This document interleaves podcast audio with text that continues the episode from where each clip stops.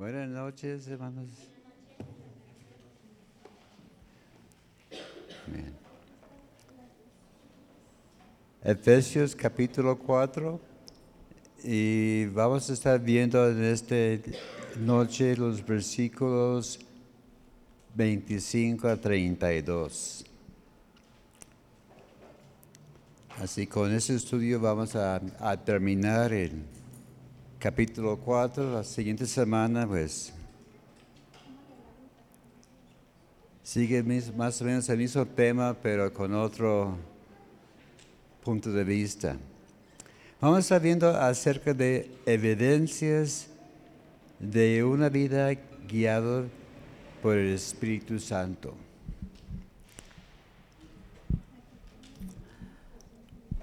Hay un libro de, ah,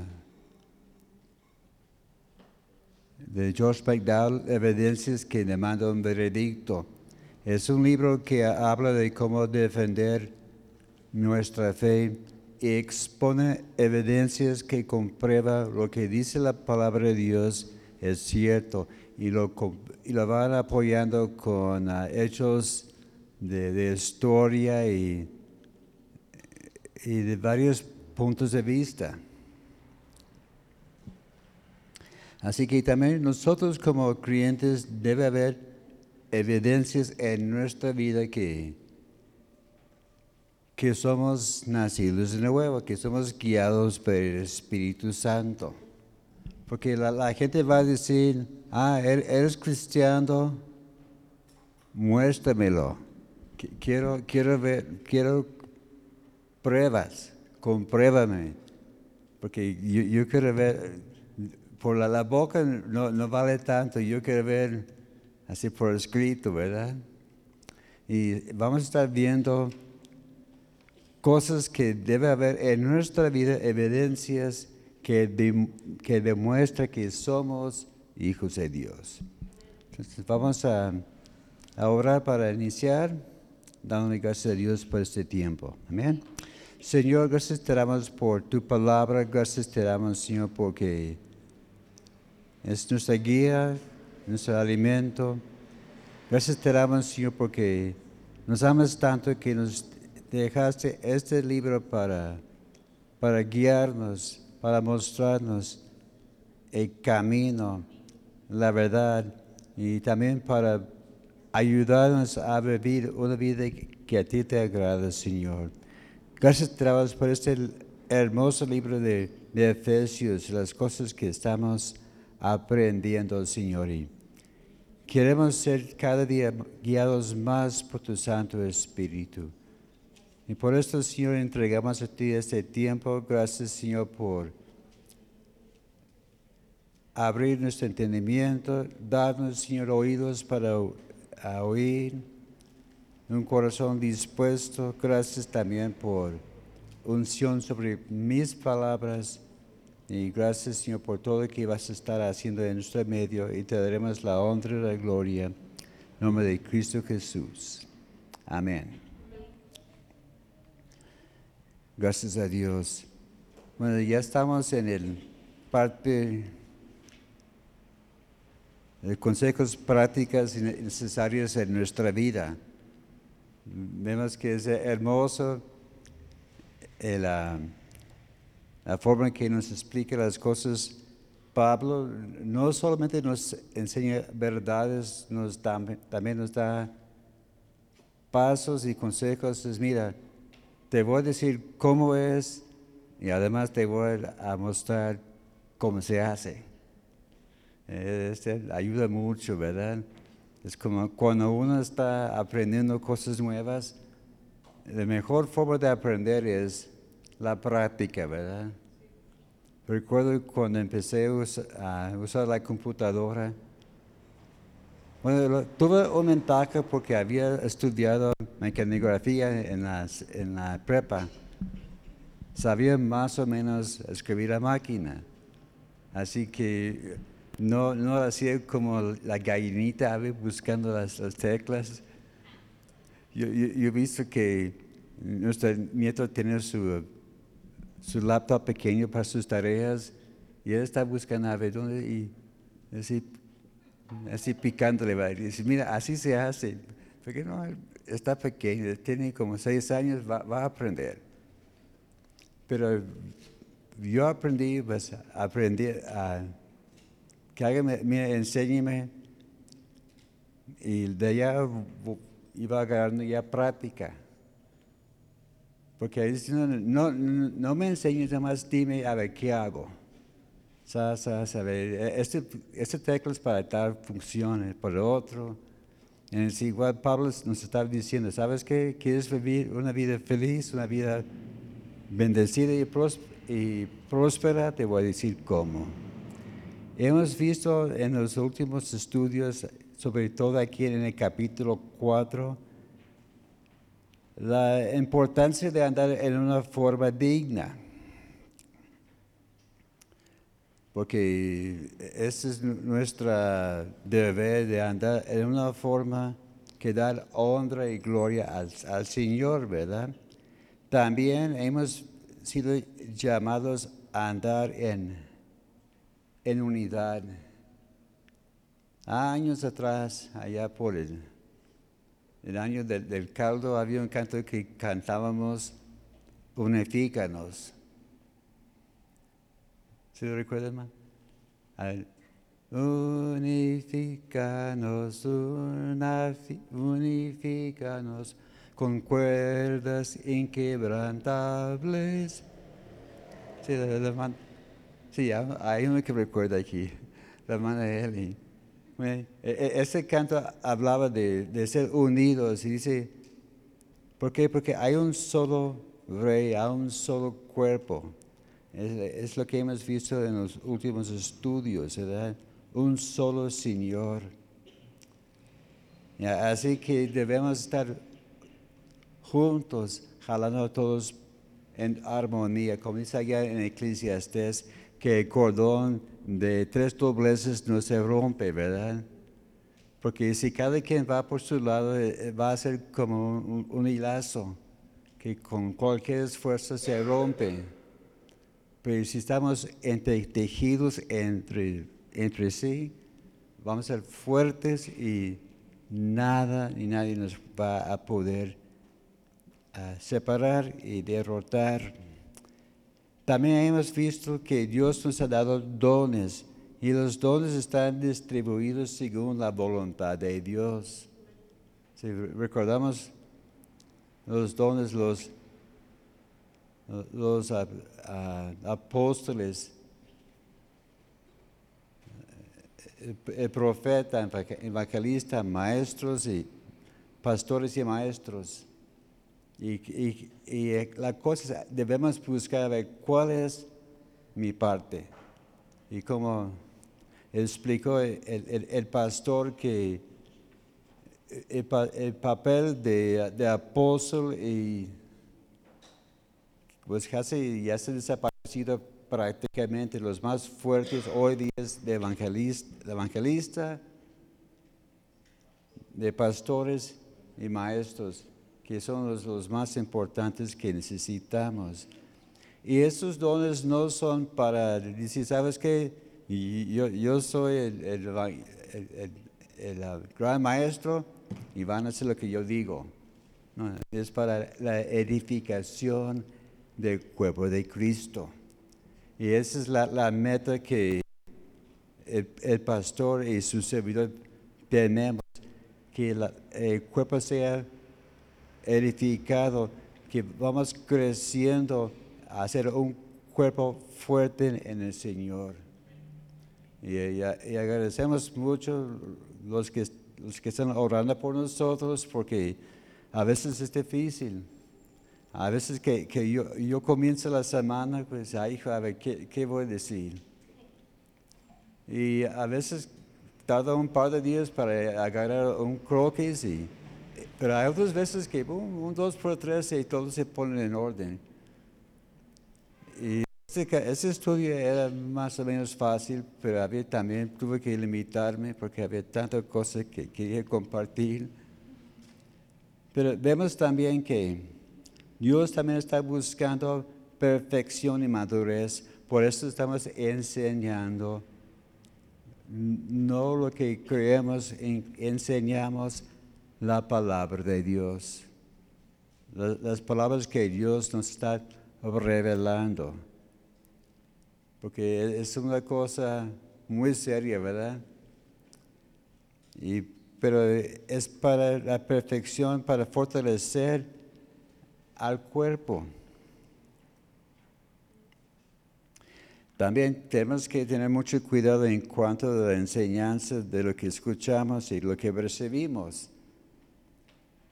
Porque no seamos como niños, porque los niños, toda la boca, ¿verdad? Ve una cosa y la cara y, no sabe qué es. Y también hay gente, igual, para mí es tremendo las enseñanzas que, que van flotando por allá hoy día. Tenemos una, una amiga que vive allá en los Estados Unidos y a veces ella está escuchando a, medio mundo. Y a veces ella va compartiendo allá por, por Facebook, mira esa enseñanza. Y yo hago poco caso porque tengo más, más cosas, más importantes que hacer. Pero hoy ella mandó un mensaje acerca de cierto evangelista, pastor, en Houston, Texas, no voy a mencionar su nombre, pero anda malísimo. Su papá era un gran evangelista, un excelente maestro de la palabra de Dios. Él partió con el Señor y este tomó su lugar. Es, es relativamente joven, pero a veces tiene sus ideas, para mí, pues fuera de órbita. Y le dije, mira, te dije que tuviera cuidado con esta persona. Y ella, ah, sí, sí. Y, también nosotros debemos cuidar lo que estamos escuchando. Interesante los estudios de, camino, cada, cada, cada día me hace un poquito más interesante. Lo, lo, que nos está compartiendo son cosas excelentes pero también pues hay que estar mediendo bien, ¿verdad? Y vemos que Cristo nos ha exhortado que no debemos andar como los del mundo. Vemos que esa no es una sugerencia. Pablo no dice, te sugiero que vives en santidad, no, es un mandamientos. Mira, anda en, santidad.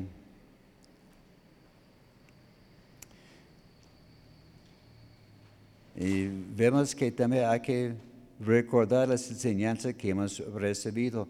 Agradezco que yo, veo que, muchos traen sus cuadernos y está apuntando como antes comentaba el pastor Rogelio, que había gente que siempre traían sus hojas y tienen sus libretas de taquigrafía llenos de, apuntes y no más ponía versículo, y no más apunta el versículo, pero no ponen apuntes, ¿verdad?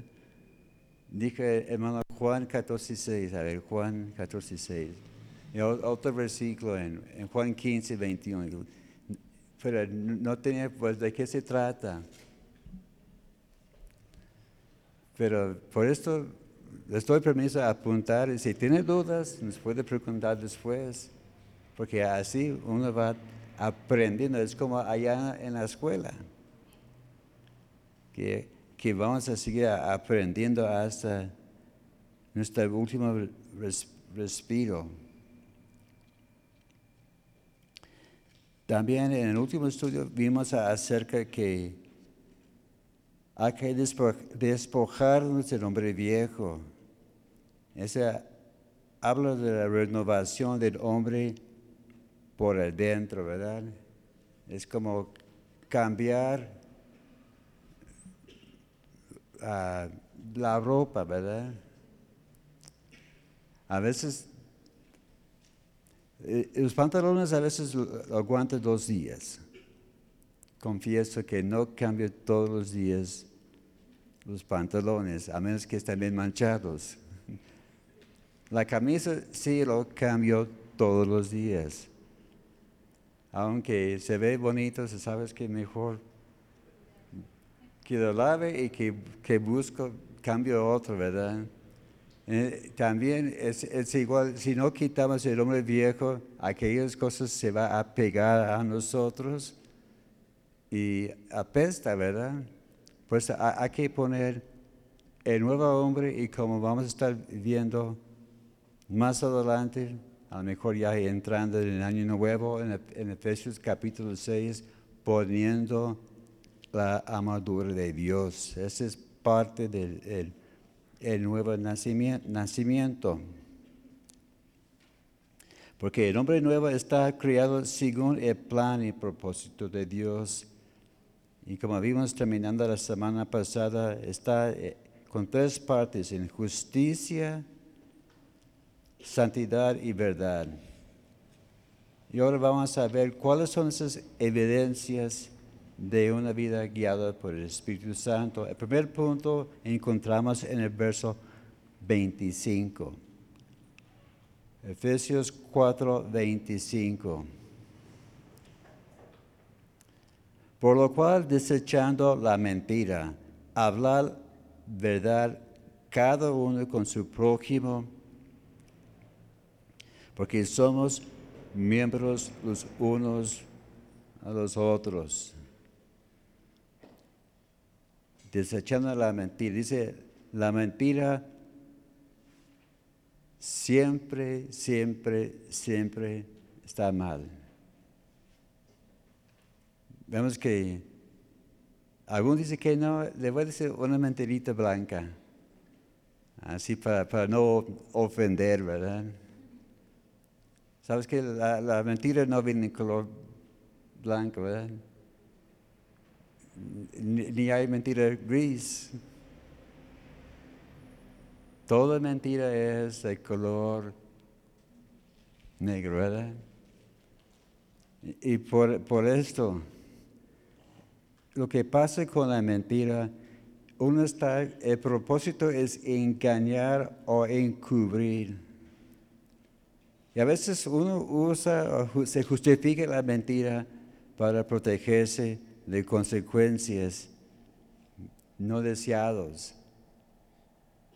Es como eh, eh, los chiquillos a veces mienten porque dicen, si mamá sabe la verdad me va a pegar. Y por eso hacen sus mentiritas.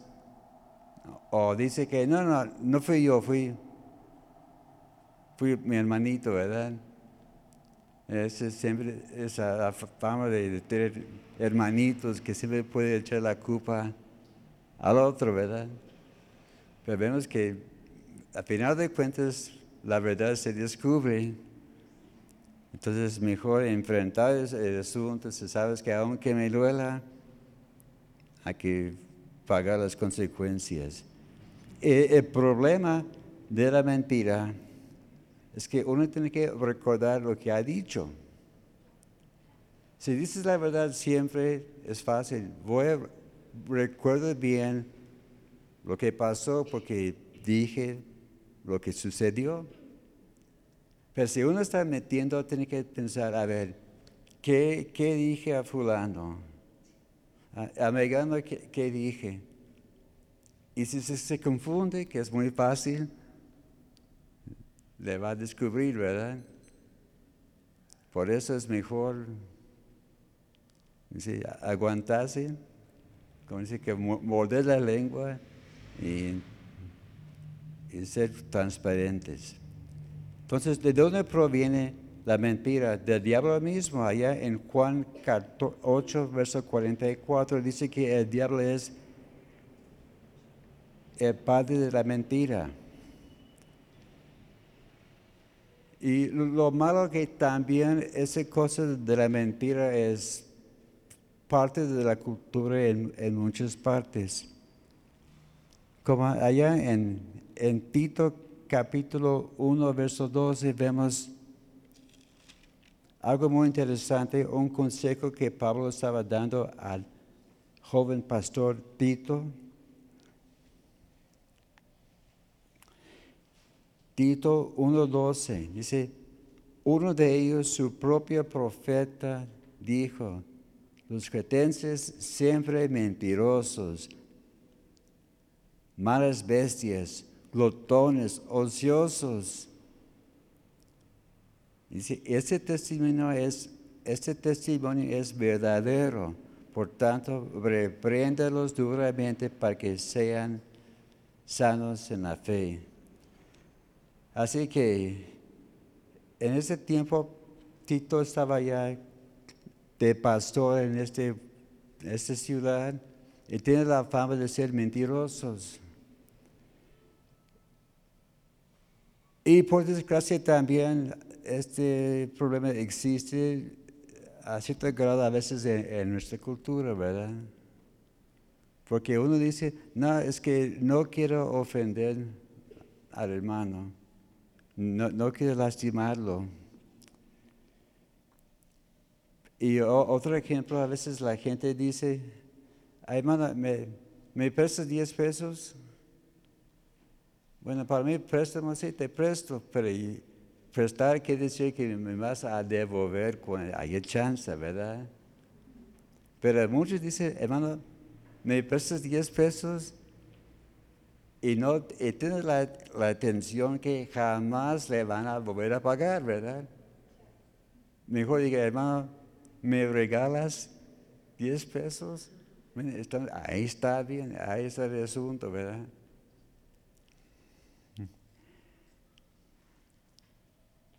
Pero vemos, también la Biblia nos da una fuerte amonestación en cuanto a los mentirosos, allá en Apocalipsis 21, 8, que los, dice que los cobardes, los afeminados, los mentirosos incluidos, va a tener su parte en el lago de fuego.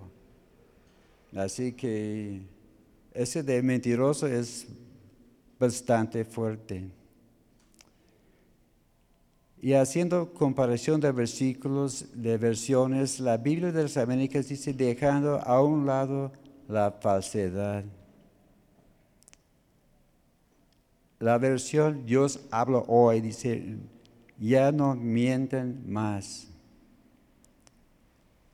La versión, la palabra hispanoamericana dice, así destierran la mentira.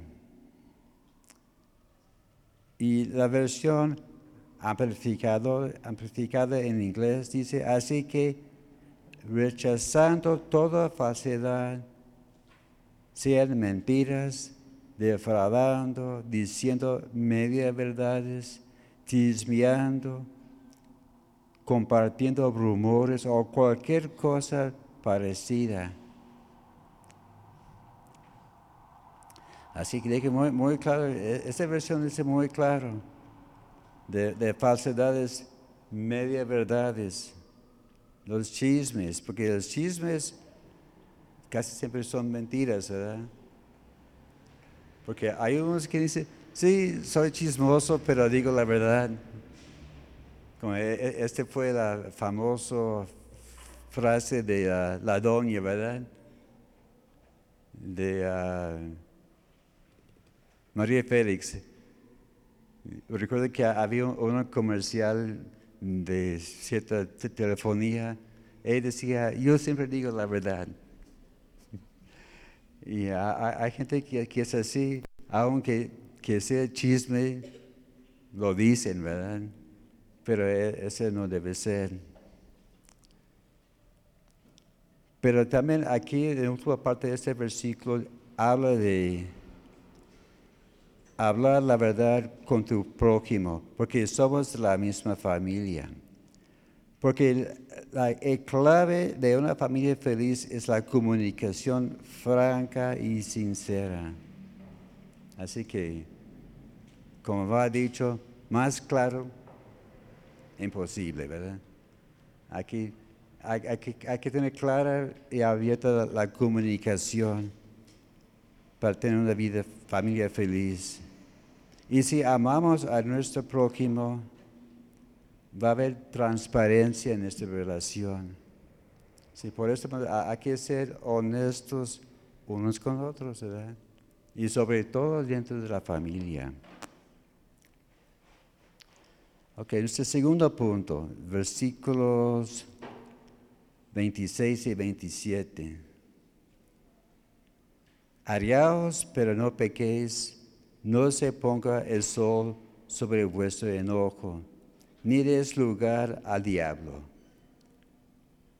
Ay, muy interesante ese versículo. Es un versículo que muchos agarran para justificarse, ¿verdad? Se mira, aquí dice que me puede enojar. Bueno, vamos a examinar este punto, ¿verdad? Curioso, hay ciertos versículos que la gente memoriza, pero para cuando les conviene, ¿verdad? Vamos a ver, primero, hay cuatro palabras diferentes en griego que habla de, de airarse o la ira. El primero es orgizo, O-R-G-I-Z-O, orgizo. Y aparece nueve veces esta palabra que, que, aplica aquí, en este, en este versículo. Habla de provocar, enfurecer, desesperar o de estar enojado. Otra palabra que, que se traduce ira es orge, O-R-G-E, orge. Ese aparece 36 veces. Esta habla de excitación de la mente, una pasión violenta. Habla de ira justificada de, castigo, de indignación o venganza. Esa palabra se utiliza hablando de la ira del juicio de Dios. Así que esa palabra es ira, pero justificado, que, que tiene sus buenas raíces. Otra palabra que traduce a ira es parorgizo.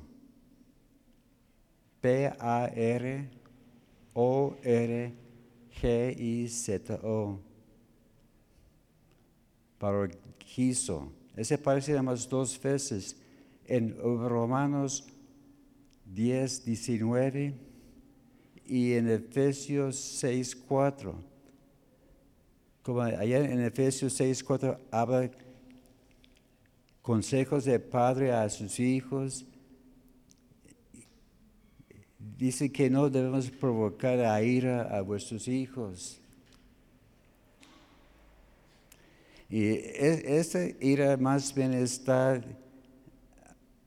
entre dos personas o dos grupos de personas. La cuarta palabra que se traduce Ira es tumos. T-H-U-M-O-S. Tumos. Ese aparece como 18 veces en el Nuevo Testamento. Lo vemos allá en Lucas capítulo 4, verso 28. Lucas 4, 28.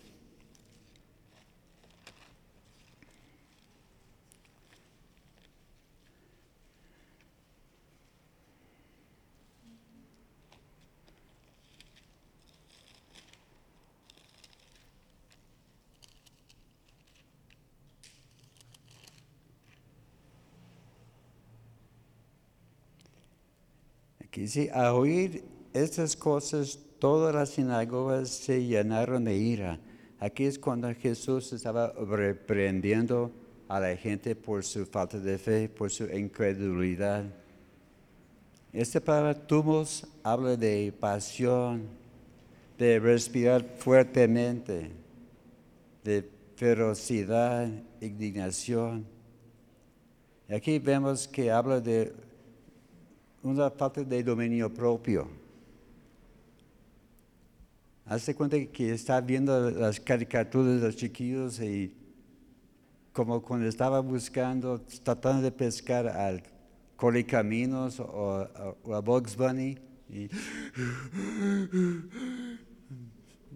¿Se recuerdan estas caricaturas, verdad? Que respira profundamente. E, esos tumos que dicen que, que van a, a, explotar. Es cuando empiezan a ver las punzaditas en, los sienes. Bueno, sí, como, como el doctor eh, sabe que uno está enfadado porque empieza a ver, se ve el pulso aquí en, en, la cabeza, ¿verdad? No, no, tiene que checar aquí en la, muñeca, ahí se ve. Y e, esa es la, la ira de, de tumos. Y haciendo una comparación de, versiones, en la nueva versión internacional, y Dios habla hoy, dice, si se enojan, no pequen. Bueno, si hay chance, pero no hay que pecar. En la, la nueva Biblia latinoamericana de hoy dice, enóquese, pero no pequen. En la versión, la palabra hispanoamericana dice, si alguna vez se enojan, que se enoja no llega hasta el punto de pecar.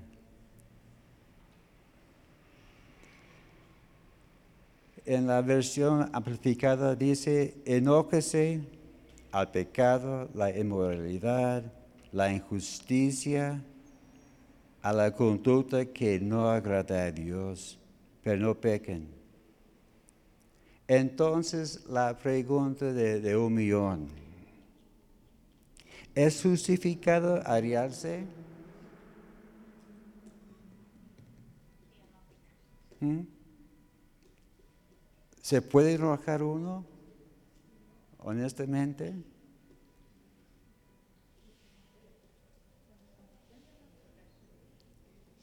A ver, ¿cuántos dicen que sí? Ok. Los que dicen que no están equivocados porque sí es justificado enojarse. Les felicito, casi, casi la mayoría ya pasaron la prueba. Pero hay momentos cuando estar enojado es justificado. Por ejemplo, cuando hay pecado, injusticia, maldad, fanatismo. Como cuando Jesús vio a los cambistas allá en el templo, se enojó bastante. Salió el chicote, vamos a poner todo en orden se enojó y lo sacó fuera y ahora vamos a traerlos a los enfermos. Justificado, ¿verdad? enojado, pero controlado. Ahí está la palabra secreta, controlado. También cuando acusaron a Jesús de sanar en el día de reposo, se enojaba a la incredulidad de la gente religiosa. Sí, cuando él sanó al hombre con la mano seca, extiende la mano y lo extendió y quedó sano. Y, los fariseos, ay, ese, ese sábado no se puede sanar. O también la mujer que tenía 18 años enferma. Y le dijeron, ah, hoy, hoy no, porque hoy, hoy es sábado, no, no se puede sanar. Y Jesús, oye, ¿por qué son tan necios? Y bueno, se enojó. También nosotros nos podemos enojar en cuanto, en cuanto a las injusticias que vemos en nuestra sociedad. Gracias a Dios que de lo que pasó los últimos 15 días, los gay games pasó sin hacer mucho ruido. Gracias a Dios porque había muchas personas orando en contra de estos juegos. Y había hermanos, ese no permitimos. Aquí también hay que estar orando por las próximas elecciones. Nivel, por todos los niveles, estatal, federal y locales. También, por favor, por los Estados Unidos, que, que Dios tenga piedad.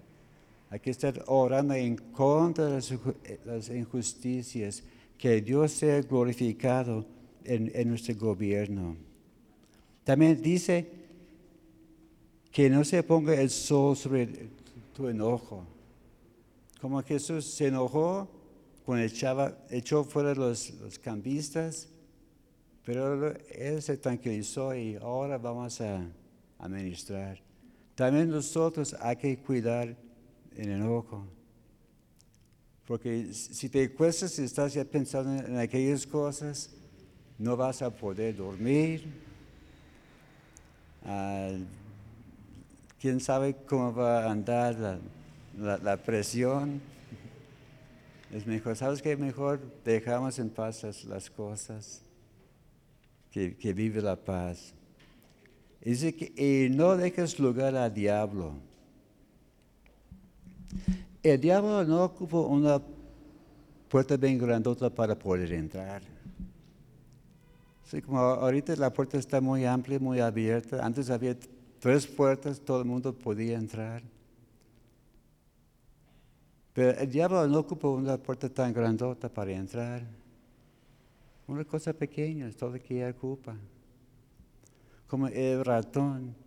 No sé cómo se hace, el ratón se hace chiquito y se mete en agujero como, como me parece el tamaño de, un peso, ¿verdad? Y, y entra. Es como la historia del, del sapo que estaba lloviendo, estaba buscando refugio y, llegó a la madriguera del, conejo. Y dije, ay, señor, señorita conejita, ¿me dejas lugar? No, no, aquí no hay lugar. No, no, nomás ocupo un rinconcito. Está bien. Entonces entró el sapo, quedó en un rincón. Y los dos bien contentos. Pero luego el sapo se empezó a inflarse un poquito más, un poquito más, un poquito más. Y luego la coneja quedó fuera. Así que el, sapo aprovechaba. un, un rincón más. Y así es el diablo. Dice, no, nomás dame un pequeño rinconcito, no pasa nada. Si no lo echamos fuera, vamos a quedar fuera nosotros. Muy bien, el tercer punto, lo que debe ser las guías de nuestra conducta en el versículo 28.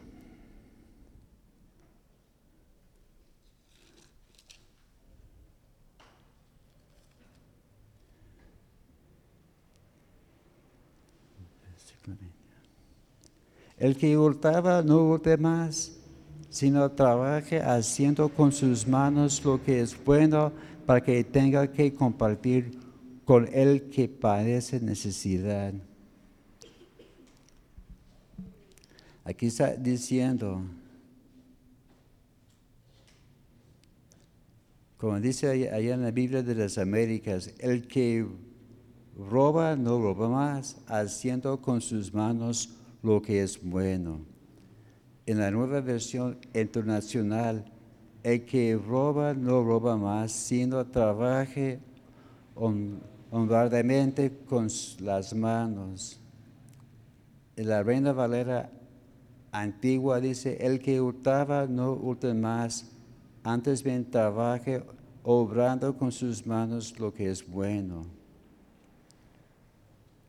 La versión Dios habla hoy, el que robaba, deje de robar y póngase a trabajar realizando un buen trabajo con sus manos. En la Biblia la palabra hispanoamericano, si alguno robaba, no robe más, sino que esfuércese trabajando honradamente con sus propias manos. Así que es muy fácil, ¿verdad? Deje de, de robar y a trabajar. El propósito de trabajo es suplir las necesidades de la casa. También es para ayudar a los necesitados. También Pablo puso eh, el, ejemplo. Dice que él estaba ya, llegando a un lugar y se me dice que fue aquí mismo en Éfeso y se puso a trabajar. ¿Sabes qué? Mientras que estamos empezando, voy a trabajar con mis compañeros haciendo tiendas. Y él puso el ejemplo. Allá en, en segundo Tesalonicenses dice que el que no trabaja, no come, ¿verdad? ¿A cuánto les gusta comer? Bueno, por lo, por lo menos tres veces, tres veces al día, ¿verdad? Como, como mi nieto más grande, pues parece que él come de, sol a sol. Siempre tenía hambre. Pero tiene que aprender, ¿sabes qué? Ya, ya más grande vas a tener que trabajar para que haya pan en la mesa. Pero vemos que el trabajo es el plan de Dios. Cuando Dios creó el hombre y le puso allá en el huerto, dice que vas a cuidar el huerto. Así que el trabajo era desde antes de la caída, ese fue el plan de Dios, que el hombre estuviera ocupado produciendo, haciéndose útil en la vida. Así que ese de, trabajo es parte de la vida, ¿verdad? Y hay que recordar el ejemplo que pusieron la iglesia al principio allá en, Hechos capítulo 2, capítulo 3, estaba diciendo que había necesidades y la gente vendía sus propiedades. Había un fondo para ayudar a las viudas, la gente necesitada. Y qué bueno que aquí estamos siguiendo el ejemplo con el último domingo, el, hogar de los niños, ¿verdad? Aquellos que pues no tienen con qué. Los que tienen, pues comparte con ellos. Y, Dios le va a bendecir. Cuarto punto, cuidado de nuestras palabras. En el versículo 29. Ninguna palabra corrompida salga de vuestra boca, sino que, que sea buena para la necesaria edificación a fin de dar gracias, gracias a los oyentes. Pues, hay mucha enseñanza sobre nuestras palabras y la necesidad de controlar lo que decimos. Porque nuestras palabras son como sal, ¿verdad? Que Cristo que somos las, la sal del mundo. El, e, el, sal da sabor. Como yo pues casi todos los días ya, ya con mi nueva dieta, a, diario prácticamente, mi esposo me hace mis huevos revueltos con... Uh, con champiñones, con espinacas, ha sido mezclado de todo, ¿verdad? Mira, ocupas proteínas. Pero ¿a cuántos les gustan los huevos sin sal? ¿Sin sal? Bueno, a mí, me gusta un poquito de sal. ¿verdad? Yo aprendí hace mucho de comer con poco sal. Uno para cuidar la presión ya, ya es gusto. Pero hay gente que no, son encantados con el salero. Bueno, sí, los que saben, saben, ¿verdad? Pero vemos que las palabras deben ser de, buen sabor, ¿verdad? Haciendo comparación de versiones, la versión la de las, Biblia de las Américas dice, no salga de vuestra boca ninguna palabra mala, sino solo lo que sea buena para la edificación. En la nueva versión internacional dice, eviten toda conversación obscena. Por el contrario, que sus palabras contribuyen a la necesaria edificación. La Reina Valera antigua dice, ninguna palabra torpe salga de vuestra boca, sino la que sea buena para la edificación.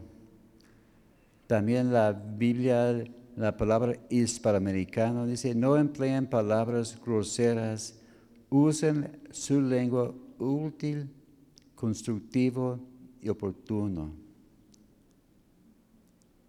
Me es interesante que la versión antigua dice la palabra torpe. La palabra torpe en el, original, en el griego, es sapros. S-A-P-R-O-S, sapros. Ese quiere decir echado a perder, sin valor corrupto. Así que nuestras palabras no deben ser así como una naranja pudrida, ¿verdad? Porque con las cosas puede tener un solo manzana, manzana, manzana pudrido con un gusano y le ponen con un montón y todas las manzanas quedan echadas a perder, ¿verdad? Es igual con esas palabras. Una palabra mala y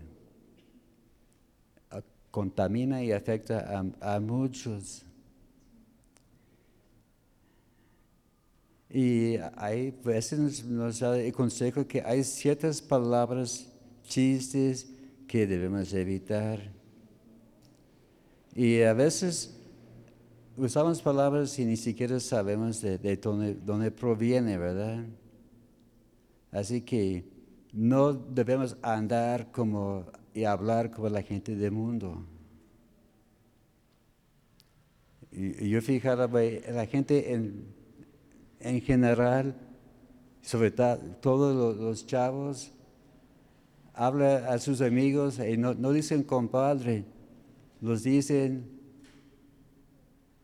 bueno, animal cornudo para que comprenda, ¿verdad? Es una, una, palabra usada demasiado, ¿verdad? Y antes era cosa para pelear y dice, oye, estoy... Y no, a veces se enfada. Yo estuve en un camión y, había atrás unos chavos hablando así y había una señora, oye, cállense la boca. Se, se enfadó ella. Y los reprendió fuertemente y dije, ah, señora, usted tiene más valor que yo. Y por, desgracia, hoy día las mujeres son peores que los hombres, parece, los, chavillos. Hay otra frase que oigo mucho y si, uh, si ofienda, ofienda a alguien, que, me disculpe. Hay unos que dicen, ay, que no manches. Que, dice que, quiere decir que, no lo crees, ¿verdad? Pero he oído yo varias versiones de, de qué se trata e, e, este, esta frase, ¿verdad? Y pues no sé qué, quién creer, ¿verdad? Pero hay versiones que yo he oído que a mí no me agrada, entonces por lo mismo eh, yo trato de evitar usarlo y consejo a, las personas, sabes que mejor busca otra forma de, expresarse. Así que si he pisado algún callo por allá, pues que, me disculpe y que, que Dios les perdone, ¿verdad? Pero pues creo que, creo que tengo razón, pero cada quien con, sus propias convicciones. Que, hay que ser sabios y, y discretos, ¿verdad? Como allá en Santiago capítulo 3, habla de, la boca, de la lengua.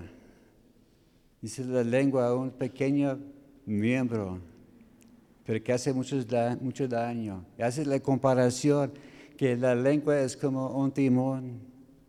Un timón, un pedacito chiquito, pero mueve al, barco. Según que, quiere el piloto. Así también la lengua, pequeño miembro, pero causa mucha, muchos problemas. Uno dice, una pequeña chispa enciende un bosque. Así son nuestras palabras. Allá en Lucas 6, 45 dice, de abundancia de corazón abre la boca. Es como el chicharro.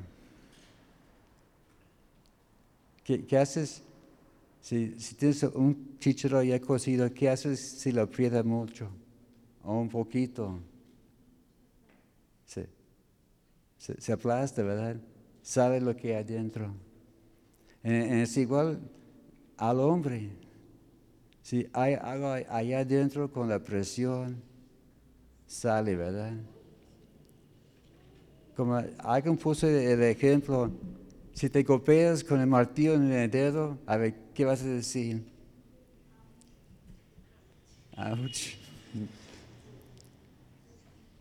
Alguien me, me, dijo, por la gente bilingüe o multilingüe, que habla muchos idiomas, si se pegan el dedo, el idioma que habla es el idioma que predomina más en su vida, ¿verdad? Digamos que si alguien habla inglés, francés, italiano y, y si le pega el dedo lo que habla, ah, eres de Alemania o aunque habla bien el español, pero es curioso. Pero lo cierto es, que lo que hay adentro va a salir pronto o tarde. Quinto y ya último punto agradando al Espíritu Santo, los versos 30 a 32. Y no contristéis al Espíritu Santo de Dios, con el cual fuisteis sellados en el día de la redención. Quítense de vosotros toda amargura, enojo, ira, gritería, maldicencia y toda malicia. Antes ser benignos, unos con otros, misericordiosos, perdonándonos unos a otros como Cristo también os perdonó a vosotros en Cristo. Dice primero que no contristéis al Espíritu Santo. Eso habla de causar tristeza y angustia al Espíritu. En 1 de Tesalonicenses 5, 19 dice que no no apaguéis el espíritu. Y debemos recordar que somos sellados por el Espíritu Santo. Somos marcados como propiedad divina de Dios. Y vemos que si hay algo mal, el Espíritu Santo va a traer convicción a nuestro corazón y si no le escuchamos, este le va a traer tristeza. Pero hay que, ver, hay que ver que dice que nos va a, a traer convicción, no dice condenar. Dice allá en Romanos 8 ah, que no hay condenación por los que están en Cristo Jesús. Así que pues hay que estar sensibles a la voz del Espíritu Santo y lo que Él nos dice, nos guíe. Y aquí también tenemos que una lista de cosas que debemos evitar. Amargura. La palabra amargura en la, original es picria. P-I-K-R-I-A. Picria. Habla de acidez o como de, chupar un limón, es como veneno. Así como, a ver, ¿cuántos pueden chupar un, limón y mantenerse la sonrisa? Bueno, bueno, sí, algo que sí. Porque casi siempre se, se chupa el limón y luego se hacen los, los gestos, ¿verdad? Pero así es la amargura, trae, nos hace hacer gestos, ¿verdad? Significa disgustos o resentimientos que difícilmente se reconcilian o despiden.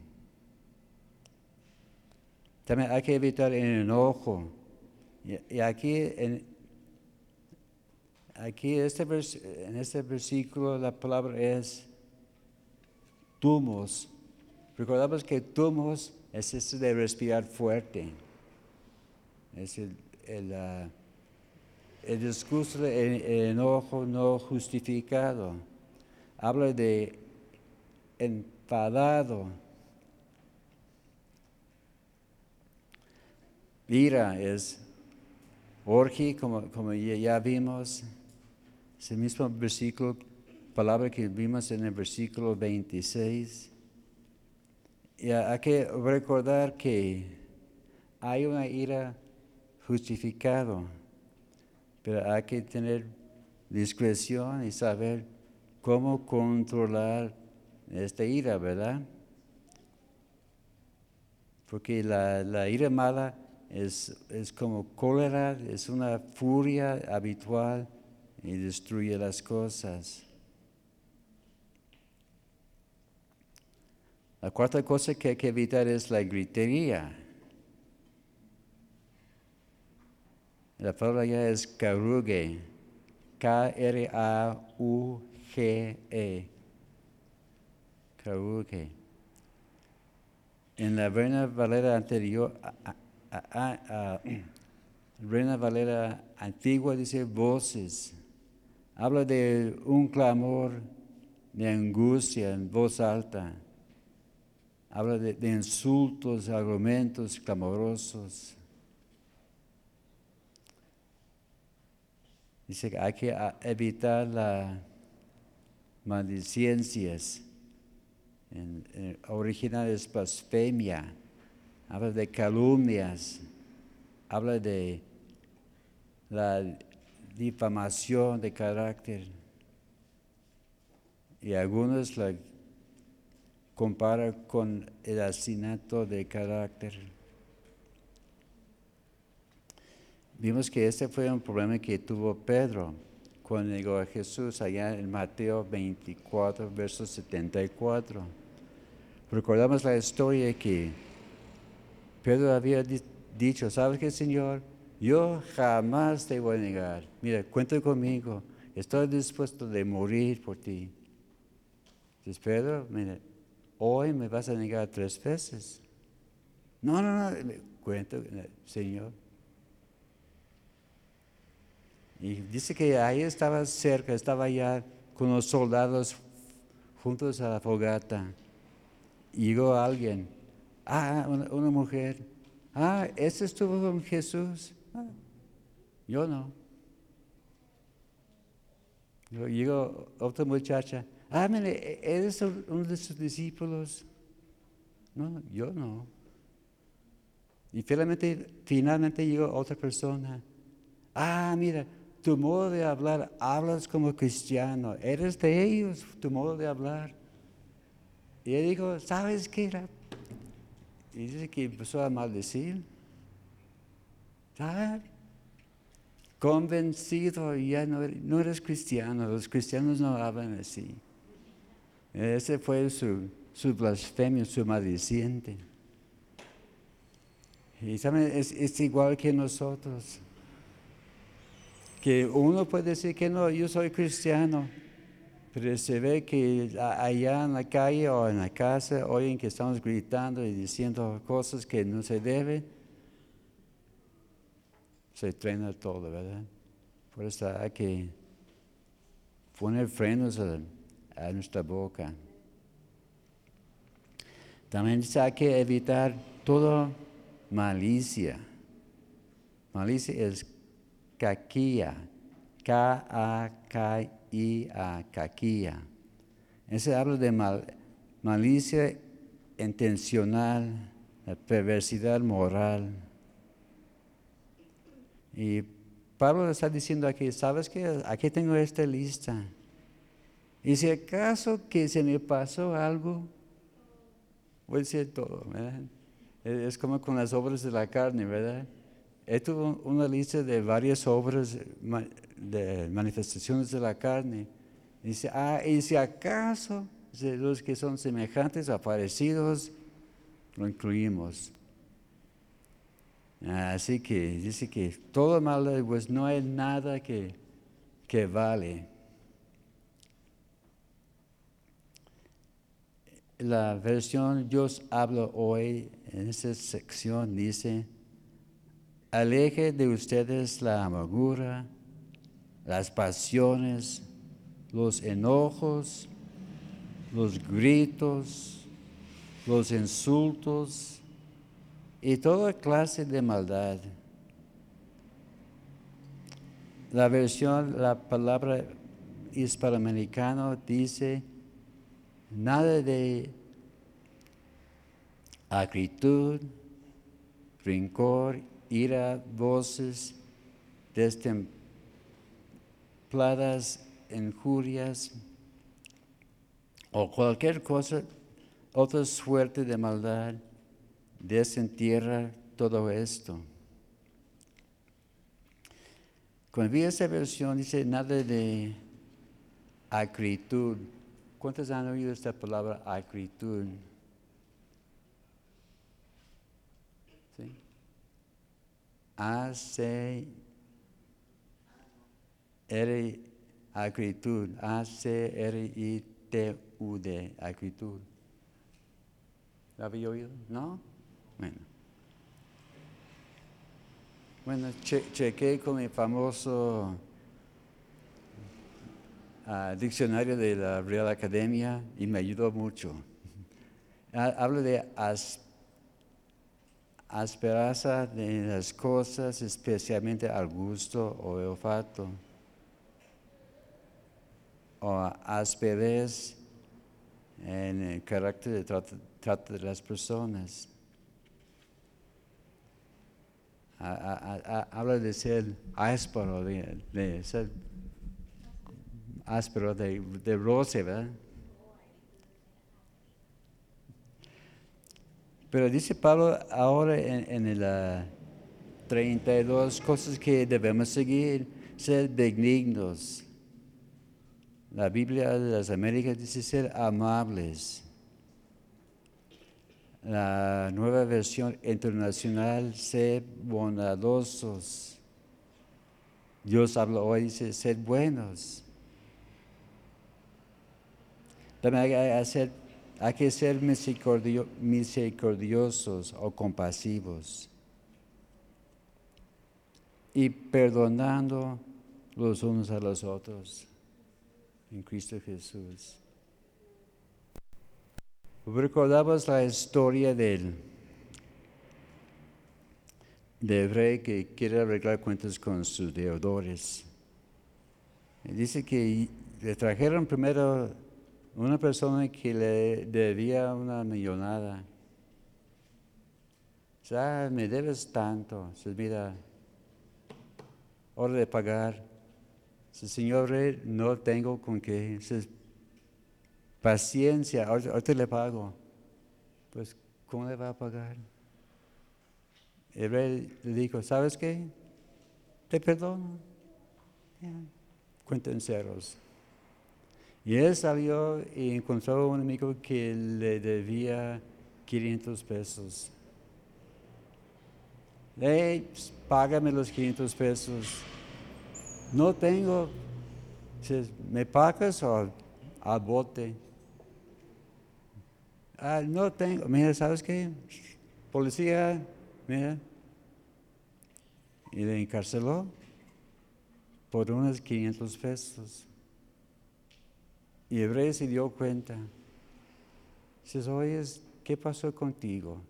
Yo te perdoné una millonada y tú por unos miserables 500 pesos no quieres perdonar a tu compañero.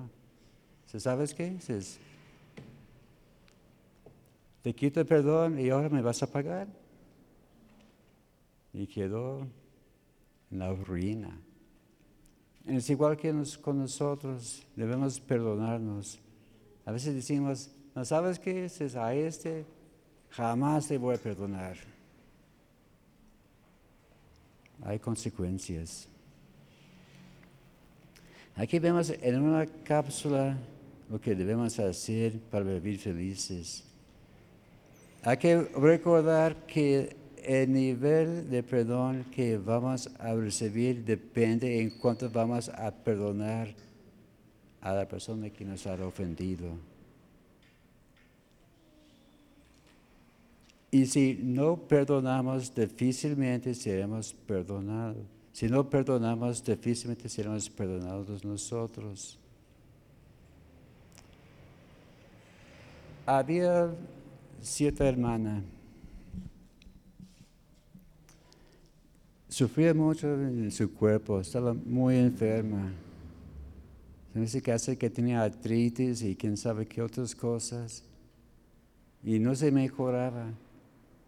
Y decía, hermano, ora por mí.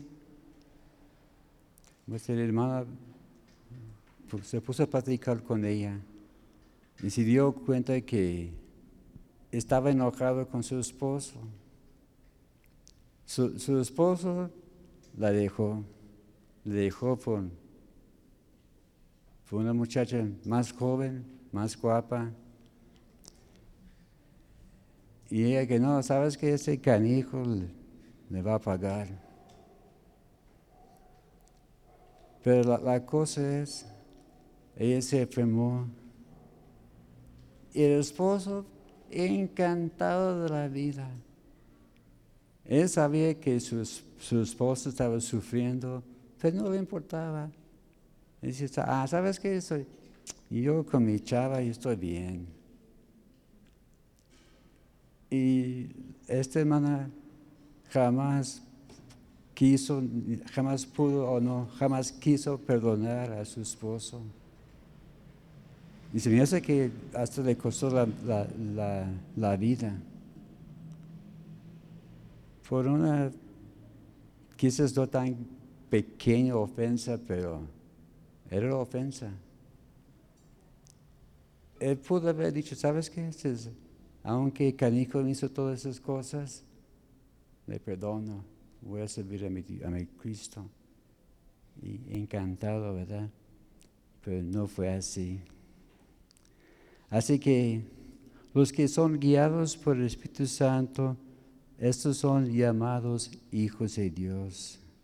Y si somos guiados por el Espíritu Santo, debe haber evidencias de fruto en nuestra vida. Lo que hay en el corazón es una indicación de qué tipo de tierra hay dentro de nosotros. Así que vamos a ser, un pueblo agradecido, de buen corazón, llenos de espíritu y viviendo para agradar a nuestro Señor. Amén.